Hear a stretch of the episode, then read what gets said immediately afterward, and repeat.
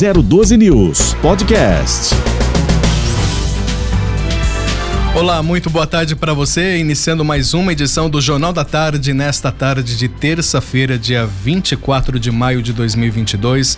Seja bem-vindo e bem-vinda aqui ao Jornal da Tarde nesta edição. Eu sou Rodrigo Fernandes e até às 5 horas você fica por dentro das principais informações aqui da nossa região, região do Vale do Paraíba, Litoral Norte, Serra da Mantiqueira. Iremos aí fazer um giro com as notícias principais, levando o que há de melhor na informação com credibilidade e responsabilidade responsabilidade para você, amigo ouvinte. Você participa conosco ao vivo pelo nosso número do WhatsApp. Você pode mandar sugestões de pautas, notícias ou também informar de repente você que está aí na estrada, na rodovia, em alguma rodovia que corta aqui a nossa região e está parado no trânsito, está congestionado aí na sua região, no trecho em que você está. Mande essa informação para a gente no 12 99672 7677. 12 99672 7677.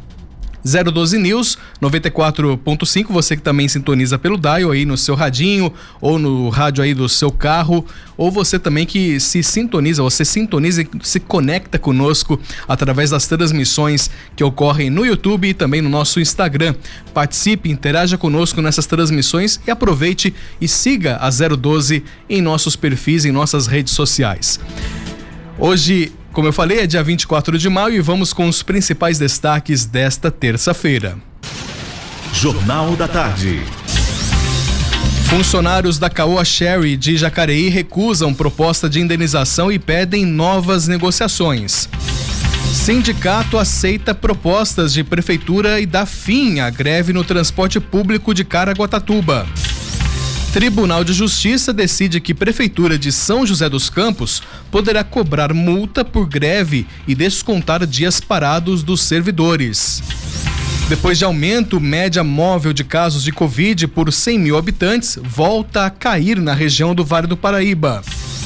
E as cidades aqui do Vale do Litoral Norte realizam ações no dia do desafio, que será realizado amanhã em todo o país. Agora, 4 horas e 6 minutos. Jornal da Tarde. As principais informações das rodovias do Vale do Paraíba e Litoral Norte. Trânsito 012 News. Muito bem, é como eu informei, você que está transitando, você que está se, se locomovendo nas regiões, aqui nas estradas que cortam a nossa região, você pode também nos ajudar, é claro, você esteja parado, né? Você estando parado no congestionamento, você pode pegar o celular e mandar mensagem para a gente no nosso número do WhatsApp. Ou se não, peça para o carona aí nos ajudar e nos auxiliar para deixar aí os outros motoristas também muito bem informados. Mas quem traz a informação agora e vai te deixar muito bem informado é Renato Carnevale, que atualiza as condições das estradas. Muito boa tarde, Renato. Boa tarde, Rodrigo. Boa tarde a todos que acompanham a 012 News em 94.5. Uma excelente tarde também para você que está nos acompanhando aí através das redes sociais da 012 News, Facebook, Instagram e também o YouTube. Bom, Rodrigo, a gente fala da rodovia Presidente Dutra, motorista que trafega nesta tarde, segundo informações da concessionária, a CCR Rio SP, o motorista tem dificuldades, Rodrigo, no trecho de Taubaté. Isso mesmo, tudo isso devido a obras, tá? Entre os quilômetros 116 ao 120. A obra é lá no quilômetro 120, viu, Rodrigo? Serviços de conservação da rodovia. A informação que a faixa da esquerda está interditada, bem ali no limite, né? Entre Taubaté e Caçapava. Então, ali no trecho de Caçapava, a faixa da esquerda interditada e o trânsito vai fluindo pela faixa da direita. Quem trafega ali na altura do bairro Independência, quem trafega ali próximo à saída para Floriano Rodrigues Pinheiro, tem que se atentar, vai pisar no freio e vai trafegar lentamente, caso seu destino aí seja Caçapava e São José. Dirija com atenção. A gente alerta também sobre alguns horários aí eh, de pico, né? O motorista tem que se andar em alguns trechos por conta dos horários de pico ou melhor. Então, ali no trecho do distrito de Eugênio de Melo, motorista que trafega sentido São Paulo tem que ficar atento ali próximo ao quilômetro 138 e também ali na marginal, na altura ali dos bairros Vila Tatetuba, Vila Industrial, não há registros de lentidão, mas o motorista tem que se atentar aí, pois já já tem o horário de pico e o tráfego fica complicado neste trecho. Não só neste trecho, mas ali próximo também o viaduto da Johnson e no sentido Rio de Janeiro, para quem trafega em direção à Avenida dos Astronautas, ali na altura do viaduto, a, ali do DCTA, ali para quem trafega no trecho DCTA, sentido eh, Avenida dos Astronautas, sentido Jardim da Granja, Jardim Irá. A Grande São Paulo, Rodrigo, tráfego é lento entre os quilômetros 229 e 230, lá entre a Salim Faramaluf e o viaduto do Tatuapé, trecho da Marginal. Quem segue pela pista expressa faz uma boa viagem, trânsito fluindo bem, sem complicações. Quem trafega pela Tamoios, quem vai para o litoral nesta tarde de terça-feira, tem boas condições de tráfego sentido Caraguatatuba e quem retorna para o Vale, retorna aí em direção a São José dos Campos, tem boas condições também. A gente só lembra de obras ali no trecho de Planalto, quilômetro 64, o motorista tem que se atentar ali com a sinalização e com os colaboradores que trabalham no trecho. O DR, Departamento de Estradas de Rodagens, informa que o tráfego é tranquilo também para quem utiliza a Oswaldo Cruz, quem segue aí sentido eh, Ubatuba, você que trafega sentido Taubaté, tem boas condições de tráfego, não há registros de congestionamento. E pela Floriano Rodrigues Pinheiro, o motorista também vai fazer uma boa viagem sem complicações, Rodrigo. Trânsito tranquilo e o motorista segue fazendo uma boa viagem aí nesta tarde de terça-feira. Se você se deparar com alguma ocorrência aí durante sua viagem, nosso WhatsApp é o 996727677 e Rodrigo não só informações do trânsito aí das rodovias, mas também do trânsito local da sua cidade. Se você tem aí complicações no trânsito da sua cidade, manda aqui pra gente e a gente reporta para outros usuários que vão trafegar pelo trecho. Talvez a sua informação seja importante, ele possa seguir por uma ro outra rota e desviar aí do trecho que você trafega, tá bom? Agora 4 e 10, boa tarde. 012 News e a previsão do tempo. E vamos saber como é que vai ficar o tempo em toda a nossa região nesta terça-feira com Daniel Boixá. Muito boa tarde, Daniel. Muito boa tarde, Rodrigo, e a todos que acompanham a 012 News nessa terça-feira típica do outono, com calor no sol e frio na sombra. O tempo continua relativamente frio, mas parece ter dado uma estabilizada na região metropolitana do Vale, tanto no Vale do Paraíba quanto no litoral norte e na Serra da Mantiqueira. No Vale, o dia é ensolarado e podemos chegar aí até os 24 graus, com previsão de temperatura mínima na casa dos 11, 13 graus para a região. Para a quarta-feira, a tendência é de que o céu continue limpo e o dia com sol onde as temperaturas variem também entre os 24 e os 13 graus, com baixa previsão de chuva. Já na Serra da Mantiqueira, o dia também é de sol e as temperaturas podem chegar no máximo até 19 graus, enquanto a mínima prevista para hoje é de 6, ali já durante a noite, chegando na madrugada. Para a quarta-feira, o tempo deve continuar estável, com os termômetros variando entre 19 e 10 graus na região. E no litoral norte, o sol também aparece e as temperaturas chegam até próximo dos 30 graus, com máxima prevista para 26 e mínima de 16 graus na região para esta terça-feira. Enquanto para amanhã, a tendência de variação também entre 16 e 26 graus. Muito bem, eu sou o Daniel Boixá para a 012 News. Jornal da Tarde.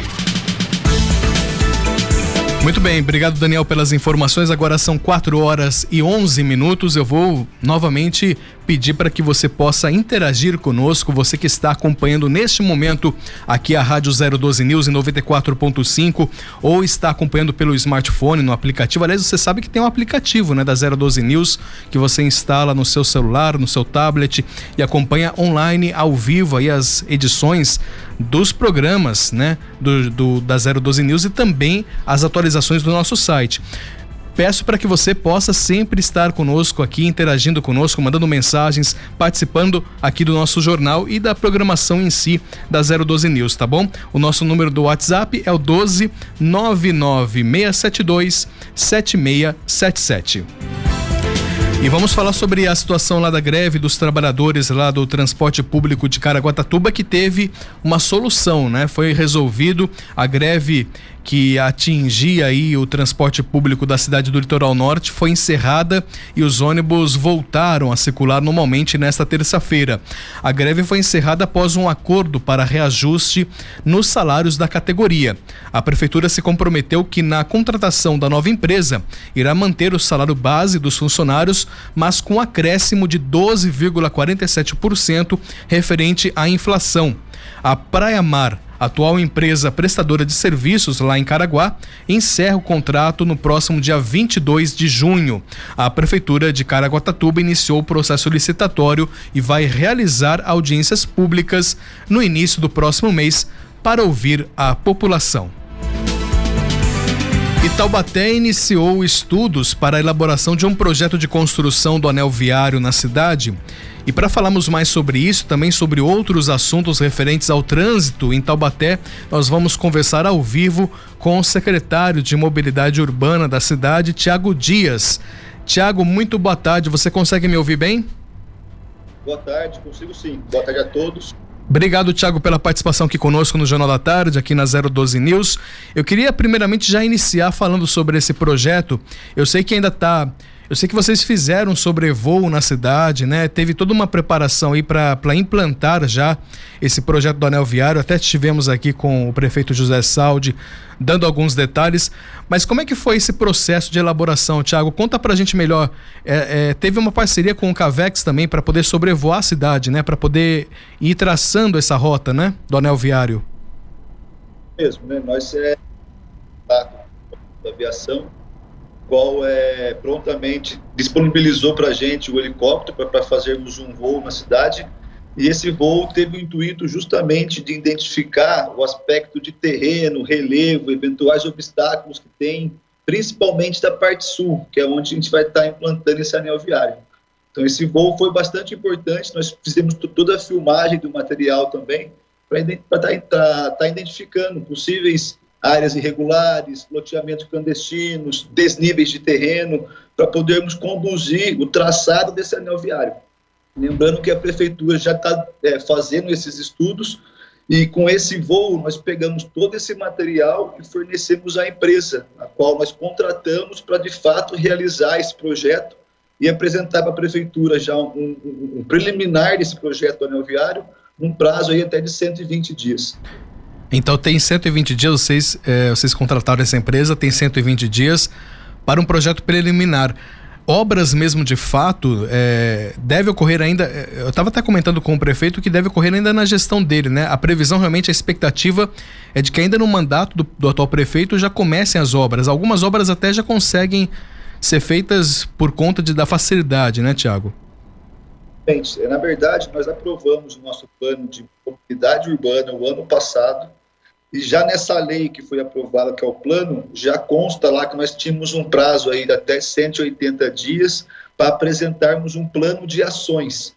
Então, a nossa ideia com esse estudo e esse projeto macroviário, que vai estar contemplando também o anel viário, é estarmos anexando a essa lei, que é do plano de mobilidade urbana, para podermos ir executando né, aos poucos, tendo em vista a magnitude do projeto, é um projeto bem grande e né, de alto custo também, mas pretendemos sim dar início às obras ainda no governo do prefeito Saldi. Muito bem.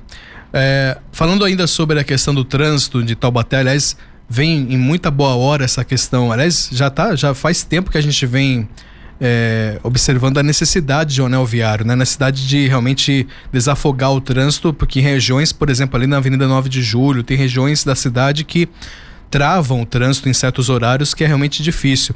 Então, desafogando e tendo esse, esse, essa alternativa realmente é melhor e é sempre muito bem-vinda e finalmente um governo que conseguiu tocar para frente esse projeto. Mas Sobre essa questão de, de, alteração de vias, a gente bem sabe que a prefeitura, pelo menos nos outros governos, nos outros mandatos, a gente sempre tinha essa reclamação dos moradores de Taubaté por conta de, ah, de repente a via que fazia sentido sentido centro, agora começou a fazer sentido bairro, quer dizer, fazia-se alterações da noite para o dia, pegava muitas vezes o motorista de surpresa. Como é que está sendo o planejamento, Tiago, para nesse novo modelo, nesse novo, nessa nova gestão que vocês assumiram, como é que é esse planejamento de mudanças das vias aqui na cidade, na cidade de Taubaté?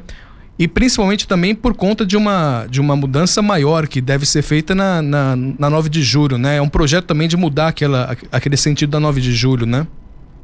Exatamente. Na verdade, fazendo tudo né, de forma concomitante, então, a cidade, sim, é carente com relação ao anel, ao anel viário, pelo porte da cidade. Nós precisamos dar os motoristas, então isso aí fez a gente buscar e assumir esse desafio de fazer esse projeto grande do anel viário. Então, está planejando a cidade para os próximos 20, 30 anos, esse é o intuito, né, até de, de, de, uma forma que você, até legalmente, ah, obrigue, até futuros gestores municipais a darem continuidade nesse projeto. Por isso nós estamos o fazendo mediante lei, que é o plano de mobilidade urbana. Aí, com as mudanças viárias na parte central, né, entre elas essa que você comentou, da 9 de julho, assim que nós assumimos o ano passado, né, o centro de Taubaté é uma região muito delicada, então qualquer mudança lá é bem sensível. Nós contratamos também uma empresa especializada em tráfego, que esteve na cidade aí por quatro, seis meses, realizando estudos de contagem em cada esquina, fizemos simulações viárias num programa específico de computador, e nesse estudo, né, que concluiu que essas mudanças que nós estamos propondo, que é a inversão da 9 de julho, de fato vai deixar o trânsito mais ágil na parte central, vai proporcionar mais segurança aos motoristas e também aos pedestres. Então, se demonstrou ser a, a mudança mais vantajosa ao município. E, e dessa forma, né, nós acolhemos esses estudos, é, também fizemos uma apresentação dele para os vereadores. Então, hoje nós estamos na fase de obras, já estamos realizando as obras na parte central, já com sinergia para fazer essas mudanças. Lembrando que nós seremos, é, iremos estar implantando ela de uma forma bem sensível, iremos estar comunicando à população com antecedência, distribuindo faixas pela cidade, vamos fazer informativos para demonstrar quais vão ser essas mudanças, para que de fato seja uma mudança positiva, como os cálculos e os estudos demonstram que vai ser, e que possamos também estar implementando ela de uma, uma forma menos trágica, né, menos dolorida a todos, sendo, tendo em vista que qualquer mudança sempre gera um pouco de transtorno. Mas contamos também com a compreensão, né? estamos aqui fazendo um trabalho árduo e se dedicando a isso aí, acreditamos nisso.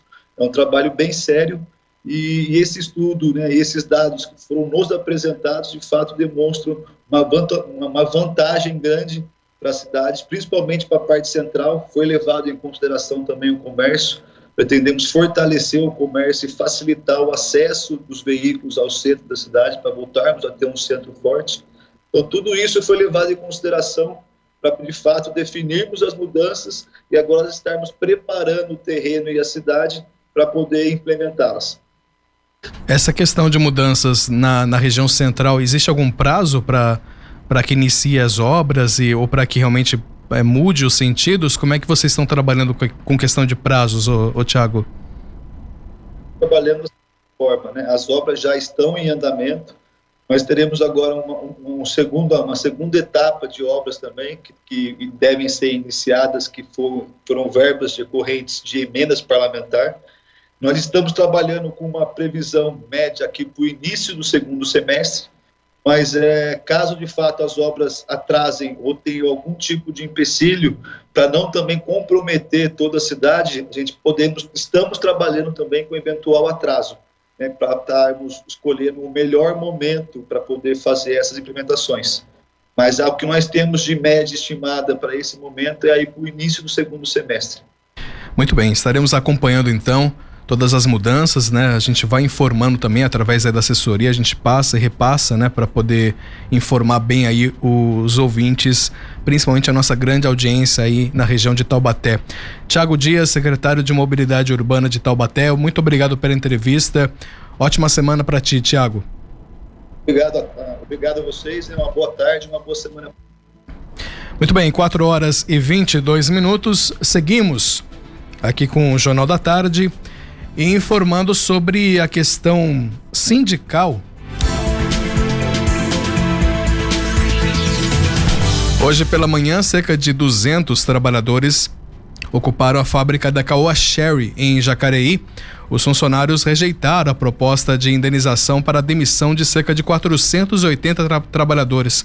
A categoria recusou a oferta de indenização de 7 a 15 salários feita pela montadora e pede uma nova reunião no Ministério Público do Trabalho. A empresa anunciou no início do mês a suspensão na produção de veículos na unidade de Jacareí, o que acarretaria na demissão de cerca de 480 trabalhadores.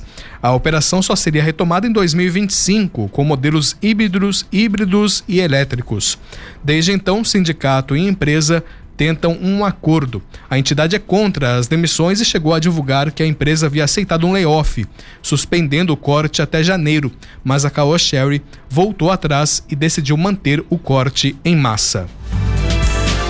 Os metalúrgicos da MW, MWL permanece em greve na planta de Caçapava. A paralisação que começou no dia 6 de maio completa o seu 19 dia nesta terça-feira e será mantida até que a fábrica solucione os atrasos nos salários, segundo informa o sindicato.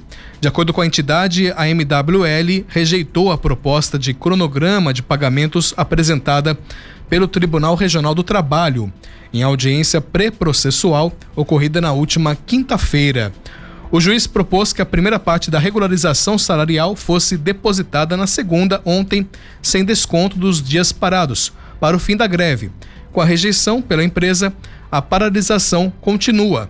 Segundo o sindicato, a empresa não depositou os salários no dia 5 e até agora não deu uma data para resolver a situação. A MWL produz rodas e eixos para trens e possui cerca de 240 trabalhadores na planta de Caçapava. O Tribunal de Justiça julgou procedente a ação movida pela Prefeitura de São José dos Campos contra duas paralisações promovidas pelo Sindicato dos Servidores no mês de março.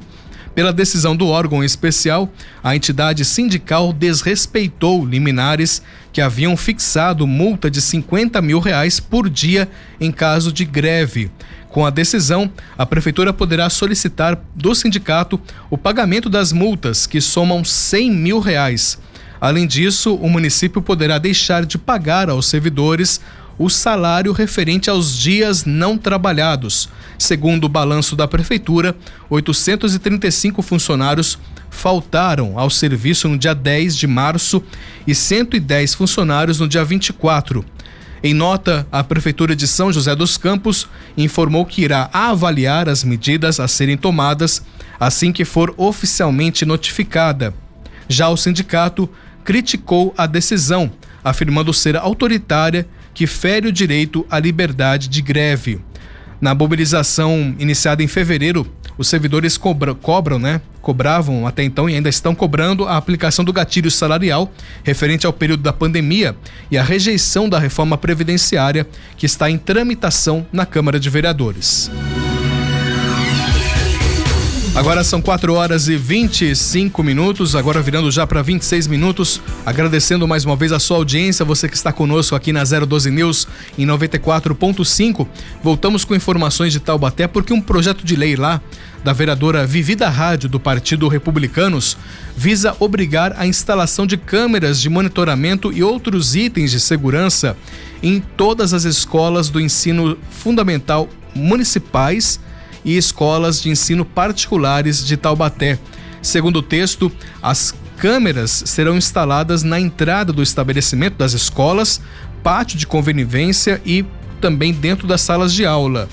A vereadora alega que diariamente recebe reclamações de pais relatando a ocorrência de agressões, intimidações e até bullying sofridos pelos alunos nas escolas. Antes de ser votado em plenário na Câmara, o projeto passará pelas análises das comissões de Justiça e Redação, Comissão de Obras, Serviços Públicos, Desenvolvimento Urbano e Meio Ambiente e também na Comissão de Educação, Cultura e Turismo.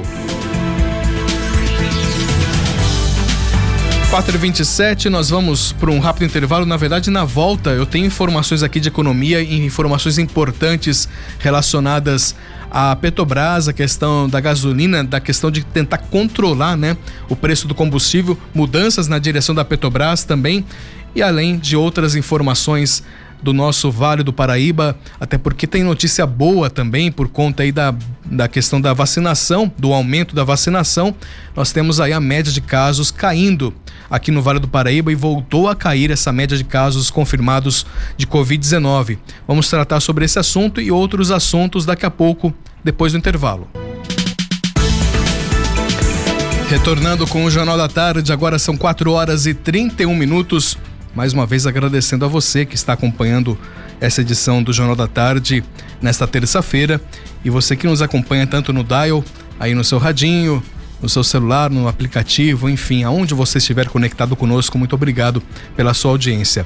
Participe conosco, interaja conosco pelo nosso número do WhatsApp 99672 7677 99672 7677.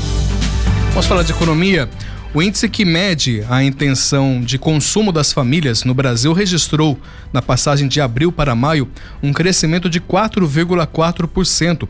É a quinta alta consecutiva do indicador, medido pela Confederação Nacional do Comércio de Bens, Serviços e Turismo. De abril para maio, a alta foi puxada pelas avaliações sobre a perspectiva profissional, o momento para a compra de bens duráveis e sobre a renda atual. Já alta na comparação com maio de 2021 foi influenciada principalmente pelas perspectivas profissional e de consumo e pelo emprego atual. Na análise por faixa de renda, observou-se que a intenção de consumo subiu mais nas famílias com renda mais baixa, até 10 salários mínimos, com altas de 4,8% no mês e 18,5% na comparação anual. Para aqueles que ganham mais de 10 salários mínimos, os aumentos foram de 2,8% no mês e 15,3% na comparação anual. O Índice Nacional de Preços ao Consumidor Amplo 15, o IPCA 15, que mede a, a prévia, né? Ele mede a prévia da inflação oficial, registrou uma taxa de 0,59% em maio deste ano. A taxa é inferior ao registrado em abril, que ficou em 1,73 mas superior ao registrado em maio de 2021, que foi de 0,44%. Segundo o IBGE, essa é a maior variação do IPCA 15 para o mês de maio desde 2016, que foi de 0,86%. Oito dos nove grupos de produtos e serviços pesquisados tiveram alta em maio, com destaque para transportes. Entre os itens que puxaram a alta de preços do segmento estão passagens aéreas, combustíveis e seguros de veículos. O comércio de São José dos Campos está atrás de vendedores. Isso é o que revela uma nova pesquisa feita pela Associação Comercial e Industrial de São José dos Campos em parceria com a Unital, a Universidade de Taubaté, por intermédio do NUPES, o Núcleo de Pesquisas Econômicos Sociais. O levantamento foi realizado nos dias 11 e 13 de maio, ouvindo 88 estabelecimentos comerciais em locais de grande concentração de consumidores, como a Praça Afonso Pena, o Calçadão da Rua 7 e nos principais shoppings da cidade. Segundo o levantamento, o mercado está valorizando cada vez mais a função de vendedor e a oferta de mão de obra especializada poderia ser maior para 38,64% dos empresários que foram entrevistados. Em segundo lugar, especialistas em vendas online e e-commerce também estão ganhando notoriedade, de acordo com 18,18% ,18 dos entrevistados. No levantamento, 32,95% dos entrevistados contratam por anúncio na própria loja, enquanto 30,68% contratam por indicação de outros funcionários. O resultado da pesquisa também mostra que boa parte dos empreendedores da cidade contrataram funcionários temporários para o Dia das Mães. 71,59% dos entrevistados consideraram as vendas neste ano como boas ou excelentes, com uma média de dois presentes por consumidor e um ticket médio de 100 a 200 reais. Já 73,86% dos entrevistados consideraram as vendas melhores ou muito melhores que 2021, enquanto que 42,5% consideraram as vendas melhores ou muito melhores que 2019, período antes da pandemia. O assunto aqui agora que é nacional, mas também reflete aqui no nosso bolso, no bolso de cada um de nós, o deputado Danilo Forte, autor do projeto que limita em até 17% a incidência do ICMS no preço da gasolina, afirmou hoje que a proposta pode levar a uma redução de até 12% no valor final da gasolina e até de 11% no valor da energia. A proposta em discussão na Câmara dos Deputados limita o ICMS a 17%. O imposto é estadual e, se aprovado, fará os estados perderem arrecadação, o que pode ameaçar a prestação de serviços. Em um projeto, uma projeção inicial, o Concefaz que é o Comitê Nacional de Secretários da Fazenda dos Estados e Distrito Federal, estima impacto anual negativo de 100 bilhões de reais no caixa dos governadores se o projeto em discussão na Câmara for aprovado presidente Jair Bolsonaro demitiu o presidente executivo da Petrobras, o segundo em dois meses, depois que a empresa se recusou a vender combustíveis com desconto aos consumidores, alertando que isso levaria à escassez de diesel. A escolha de um novo presidente para a Petrobras, após apenas 40 dias de gestão do José Mauro Coelho na posição, surpreendeu agentes de mercado e é lida de maneira negativa, uma vez que evidencia mais uma vez a insatisfação do governo com a política de preços da estatal e aumenta também os temores de interferência do governo na companhia. A troca de comando da Petrobras não deve mudar o preço do combustível. Quem traz mais informações, direto de Brasília, é a repórter Rafaela Martinez. A indicação de Caio Mário Paes de Andrade para a presidência da Petrobras, o quarto a assumir o cargo na gestão Bolsonaro não deve ter como resultado imediato combustíveis mais baratos para o consumidor. Isso porque a mudança na atual política de preços deve levar em consideração fatores como interesses do capital privado e a lucratividade da estatal. Quem explica é o mestre em economia, Eduardo Araújo. Que a empresa teria que abrir mão de uma parte da sua lucratividade para poder oferecer um preço de produto mais baixo para o consumidor. Essa é uma decisão que, de um lado, os consumidores seria agradável para consumidores, mas que significaria um custo para a própria Petrobras, no sentido dela ter um lucro menor. Isso poderia reduzir a atratividade da empresa, do ponto de vista de quem financia, que é um investidor privado também, que coloca recursos na, na empresa. O especialista destaca que a escassez do combustível no mercado internacional é um dos principais motivos para a alta do preço e que o novo presidente pode buscar caminhos para aprovar um fundo de estabilização. A medida é apontada também por Fernando de Aquino Neto, coordenador da Comissão de Política Econômica do Conselho Federal de Economia. A gente está 70 dias sem aumento, é, de acordo com algumas declarações é, da direção da Petrobras, eles têm tentado suavizar essas oscilações, mas o preço já está no nível muito alto. Então, esse nível alto, de fato, onera bastante, pesa bastante na cesta de consumo das famílias, nos custos de produção da empresa, das empresas, para as famílias a nível do preço do combustível, que paga diretamente, ou nos transportes coletivos. A gente fica na dependência de uma mudança no cenário externo para que os preços possam cair é, internamente. A atual política de preços da Petrobras foi adotada pelo governo Temer em 2016 e mantida por Bolsonaro, que passou a fazer críticas ao sistema após a disparada do preço do petróleo. O sistema, baseado na paridade internacional, leva em consideração o dólar e o valor do barril no mercado internacional. Agência Rádio Web, produção e reportagem, Rafaela Martinez. Jornal da Tarde.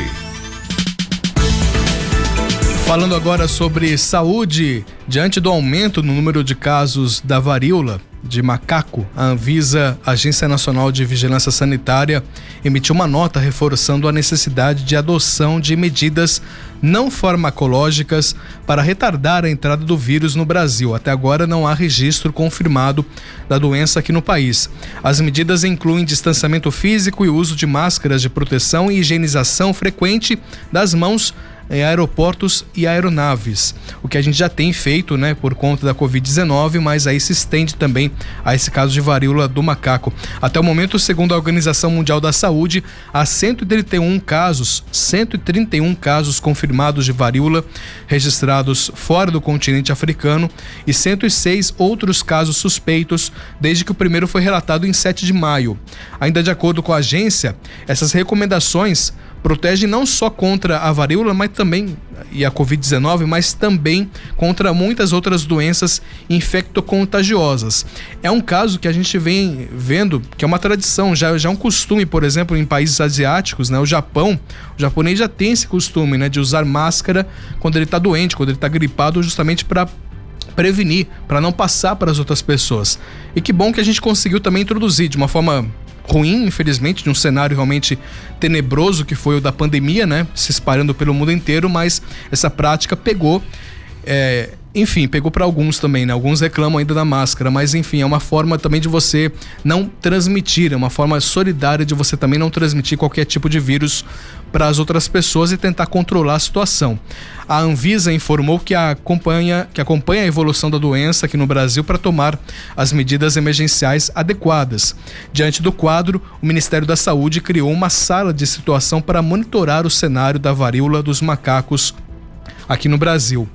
A medida anunciada pela pasta na noite de segunda-feira tem como objetivo elaborar um plano de ação para o rastreamento de casos suspeitos e na definição do diagnóstico clínico e laboratorial para essa doença.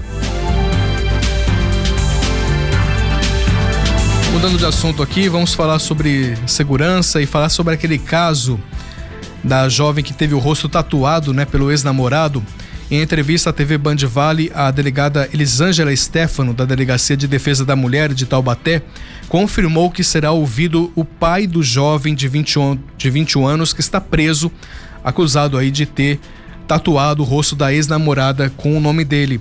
Ele teria transportado o pai, teria transportado o filho até o local onde ele fez a tatuagem na ex-namorada.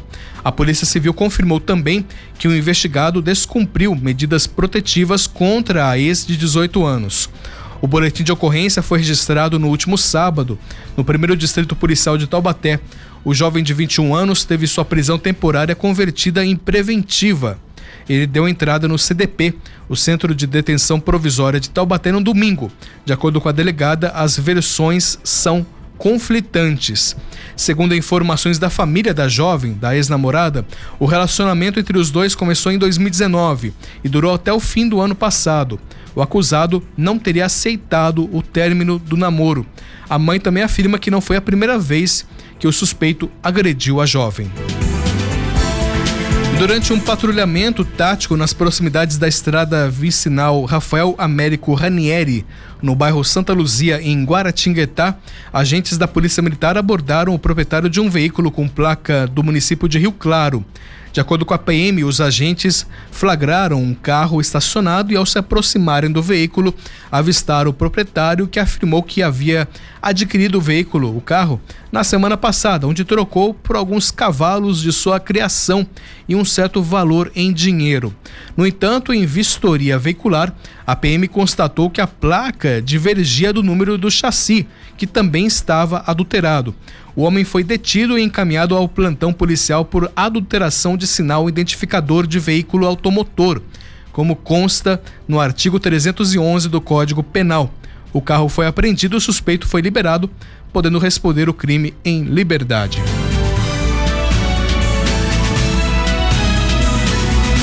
Agora são 4 horas e 45 minutos.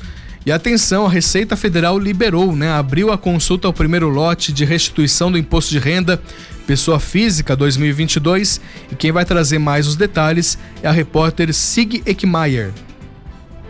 Receita abre a consulta ao primeiro lote de restituição do imposto de renda 2022 que beneficia 3 milhões 380 mil contribuintes. Na lista estão grupos considerados prioritários, como pessoas com 60 anos ou mais que possuem deficiência física, mental ou doença grave e professores. As restituições somam cerca de 6 bilhões e 300 milhões de reais e o dinheiro será depositado nas contas na próxima terça-feira, 31 de maio. Também é possível consultar lotes residuais de anos anteriores de contribuintes que caíram na malha fina e já regularizaram a situação. O acesso pode ser feito pelo aplicativo no celular ou tablet ou pela página da Receita na internet. Da Rádio 2, siga Eichmeier. Jornal da Tarde. Muito bem, hora certa, 4 horas e 45 minutos. Bem-vindo você que está chegando agora aqui no Jornal da Tarde, na Rádio 012 News em 94.5 e também você que nos acompanha na transmissão via online, virtualmente. Aí você está também conectado conosco pelas transmissões no YouTube e no Instagram, além do nosso aplicativo que você baixa gratuitamente aí no seu celular para poder nos acompanhar e levar levar a gente aí para onde você estiver, né? Acompanhe a programação e também acesse o nosso site 012news.com.br. Falando sobre os casos de Covid, até foi manchete que a gente deu essa manchete desse, dessa questão desse respiro que nós estamos tendo, né? Desse alívio por conta do avanço da vacinação. O número de casos de Covid-19 por 100 mil habitantes nos últimos 14 dias caiu 7% depois de um aumento de 93% em 15 dias, quando passou de 164 para 317. A taxa aí de 164 casos de Covid por 100 mil habitantes nos últimos 14 dias, registrada no começo de maio, já sinalizava um aumento diante da taxa de 91, que foi registrada em abril, o menor índice após a terceira onda de contaminação da Covid aqui na nossa região. Na ocasião, o indicador se aproximava do número registrado em 28 de dezembro do ano passado, que foi de 55. No auge da pandemia, em maio do ano passado, a média dos últimos 14 dias por 100 mil habitantes era de 673. Em 20 de junho, chegou a 750, uma das mais altas na região. A queda da taxa de casos de Covid nessa semana foi acompanhada da manutenção do mesmo indicador relacionado ao número de mortes, que permaneceu em zero.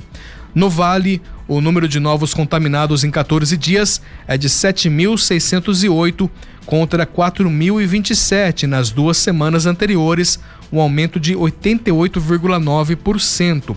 Nas mortes, a quantidade subiu de 3 para 10, aumento de 233%. Portanto, são números que ainda nos mostram, nos revelam que ainda estamos na pandemia. A gente fala de pós-pandemia por conta da flexibilização do uso de máscaras, né, nos ambientes fechados, né, que foi decretado recentemente aí pelo governo do estado, mas ainda estamos nesse período de pandemia e todo todo cuidado tem que ser levado em conta. Você que se sente ainda desconfortável estar em um ambiente fechado, com muita gente, então, portanto, é importante você usar máscara. E é claro também a importância da vacinação. Vacine-se. Você que está no seu direito aí, dentro do grupo, do público-alvo aí, né? Vacine-se, procure a vacinação e vamos juntos tentar espantar de vez esse mal que é a pandemia do Covid-19. 4 horas 48 minutos. Seguimos e seguimos agora falando falando de esportes. Jornal da Tarde. 012 Esportes. Muito bem, a equipe de futsal do Taubaté joga hoje em casa a primeira partida dos playoffs da Copa da Liga Paulista de Futsal. O time enfrenta a equipe do Botucatu Futsal na segunda fase da competição. Os torcedores já estão na expectativa, né, para o duelo entre as duas equipes. A partida será disputada em jogo único nesta terça-feira, às 7 horas da noite. E agora há pouco começou o jogo entre o Handball Taubaté, né, no Sul Centro de Clubes 2022. Essa competição que acontece lá na Argentina. A competição começou às quatro e meia da tarde, acontece na cidade de Buenos Aires, com a participação de nove clubes. O time do Taubaté é ex-campeão na competição e busca vaga para disputar o Mundial de moda, da, moda, da modalidade de handball em outubro, lá na Arábia Saudita. O próximo desafio do Taubaté Handball será na quinta-feira, dia 26, às 8 e meia da noite, contra o Sag Ballester, da Argentina. Essa partida de agora, que está rolando agora, já tem 20 minutos de partida, a gente vai atualizar lá no nosso site. O Daniel Boichat tá ligadinho nessa partida para depois atualizar as informações para você lá no nosso site 012 News. E é claro, a gente traz o resultado amanhã, toda a repercussão do resultado e com vitória. Vamos sim torcer pela vitória do Handball Taubaté na estreia desse torneio, dessa competição, que vale uma vaga também para o Mundial lá na Arábia Saudita. E as equipes de basquete de Pinda e São José se enfrentam hoje pela Copa São Paulo de basquete em posições diferentes na tabela. Enquanto o time joseense espera terminar a primeira fase com a melhor campanha, o time de Pindamonhangaba tenta garantir a classificação com uma boa colocação. Atual campeão brasileiro em torneio da Confederação Brasileira de Basquete, o São José entra em quadra pela última vez na fase de grupos, invicto e com a liderança do grupo garantida. Na atual campanha, são cinco vitórias em cinco jogos, disputando a melhor campanha com o time de Araraquara, que foi semifinalista do Brasileirão. mas para manter a invencibilidade na Copa São Paulo de basquete, o time joseense vai precisar derrotar a forte equipe do Pindamonhangaba, que precisa do resultado já que atualmente ocupa a terceira colocação do grupo. Com duas vitórias e três derrotas, o Pinda Basquete está atrás da equipe de Santos, que tem três vitórias, duas derrotas e enfrenta o América de Rio Preto. A partida de hoje acontece lá em Pindamonhangaba, no Centro Esportivo João do Pulo, a partir daí das 8 horas da noite. Todos os destaques do esporte você acompanha sempre lá no nosso site 012news.com.br. Agora 4 horas e 51 minutos. Jornal da Tarde. Muito bem, deixa eu dar uma informação aqui de última hora também que a Justiça determinou que o Instituto de Desenvolvimento Educacional e Capacitação, o INDEC, que foi responsável pela aplicação das provas do concurso da Câmara de Caraguatatuba no final de 2020 devolva a taxa de inscrição para os candidatos. Isso porque o concurso foi cancelado e conforme denunciado aí pelo Ministério Público, a empresa ainda não teria ressarcido quem fez essa inscrição. Portanto, a decisão publicada agora, né, e assinada pelo juiz de direito Alexandre Miura, foi definido que a empresa deve, deve apresentar uma lista em ordem alfabética dos candidatos, o cargo pretendido, o valor pago por cada um e a comprovação da devolução da taxa de inscrição com correção monetária foi estipulado o prazo de 30 dias para o cumprimento da ordem, a contar da data da decisão, sob pena de multa diária de 500 reais limitados a 60 dias. Após a decisão ser cumprida, determina que seja retirada a anotação de indisponibilidade dos bens da empresa. Portanto, você que fez o concurso público, prestou aí, né, fez a inscrição do concurso público lá em Caraguatatuba em 2020, foi cancelado aguarde aí novidades, porque pelo menos a justiça deu esse passo à frente aí, esse passo aí é determinando né, que o INDEC, que foi o responsável pela realização das provas, devolva a taxa de inscrição por conta dessas denúncias de que muitos ainda não teriam ressarcido, né, não teriam direito ainda da, do ressarcimento da inscrição. Vamos acompanhar aí esse caso e a gente também traz mais informações e detalhes ao longo da semana a respeito da Câmara, do concurso da Câmara de Caraguatatuba. Encerram-se hoje as inscrições para a terceira mostra coletiva de artistas de Ubatuba, organizada pela Fundarte, a Fundação de Arte e Cultura. Podem escrever projetos de pintura, escultura, fotografia, gravura, instalação, colagem ou arte digital. O tema é livre e os trabalhos devem ser de autoria própria e produzidos entre 2019 e 2020 até 2022, aliás, né?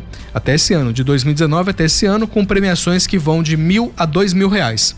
A mostra terá abertura no dia 15 de junho e ocorrerá de forma presencial até 15 de julho, no espaço do Teatro Municipal Pedro Paulo Teixeira Pinto. A inscrição é realizada exclusivamente de forma online através de um site que está lá no nosso portal. Você acessa o 012news.com.br e você tem lá o link para você se inscrever e participar até hoje, viu? Até hoje estão se encerram as inscrições para a terceira mostra coletiva de artistas lá em Ubatuba. E amanhã tem dia do desafio. As cidades da região metropolitana do Vale do Paraíba participam e promovem várias atividades amanhã diante desse dia. O evento visa estimular e promover a prática de atividade física para a promoção da saúde pelo maior número de pessoas. Em Ubatuba, por exemplo, serão realizadas diversas atividades pela Secretaria de Esportes e Lazer, entre elas aulas de alongamento, surf e vôlei. Já em Taubaté, a prefeitura preparou uma, programação voltada tanto à população como também aos funcionários municipais, aos servidores municipais. Caçapava e Pindamonhangaba também participam do Dia do Desafio, com atividades de incentivo para hábitos saudáveis.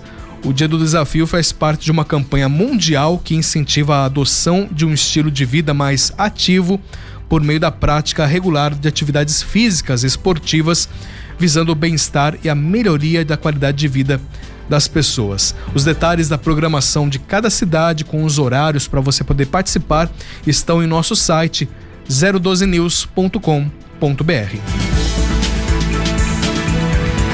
Agora são 4 horas e 57 minutos e ponto final nessa edição Agradecendo a você, amigo ouvinte, a você, amigo internauta que esteve conosco conectado e plugadinho aqui na nossa Rádio 012 News durante o Jornal da Tarde. Muito obrigado pela sua audiência com os trabalhos técnicos de Renato Carnevale e Isabelle Barbosa e a direção de Júlio Moraes. Termina aqui esta edição do Jornal da Tarde. Na sequência você fica com o Trânsito News, muita informação informação de qualidade e também música de qualidade para você ficar muito bem informado, além também das condições das estradas para você se manter muito bem atualizado. Muito obrigado pela sua sintonia. Fique conosco sintonizado. Retornamos amanhã. Uma ótima terça e até quarta-feira. 012 News Podcast.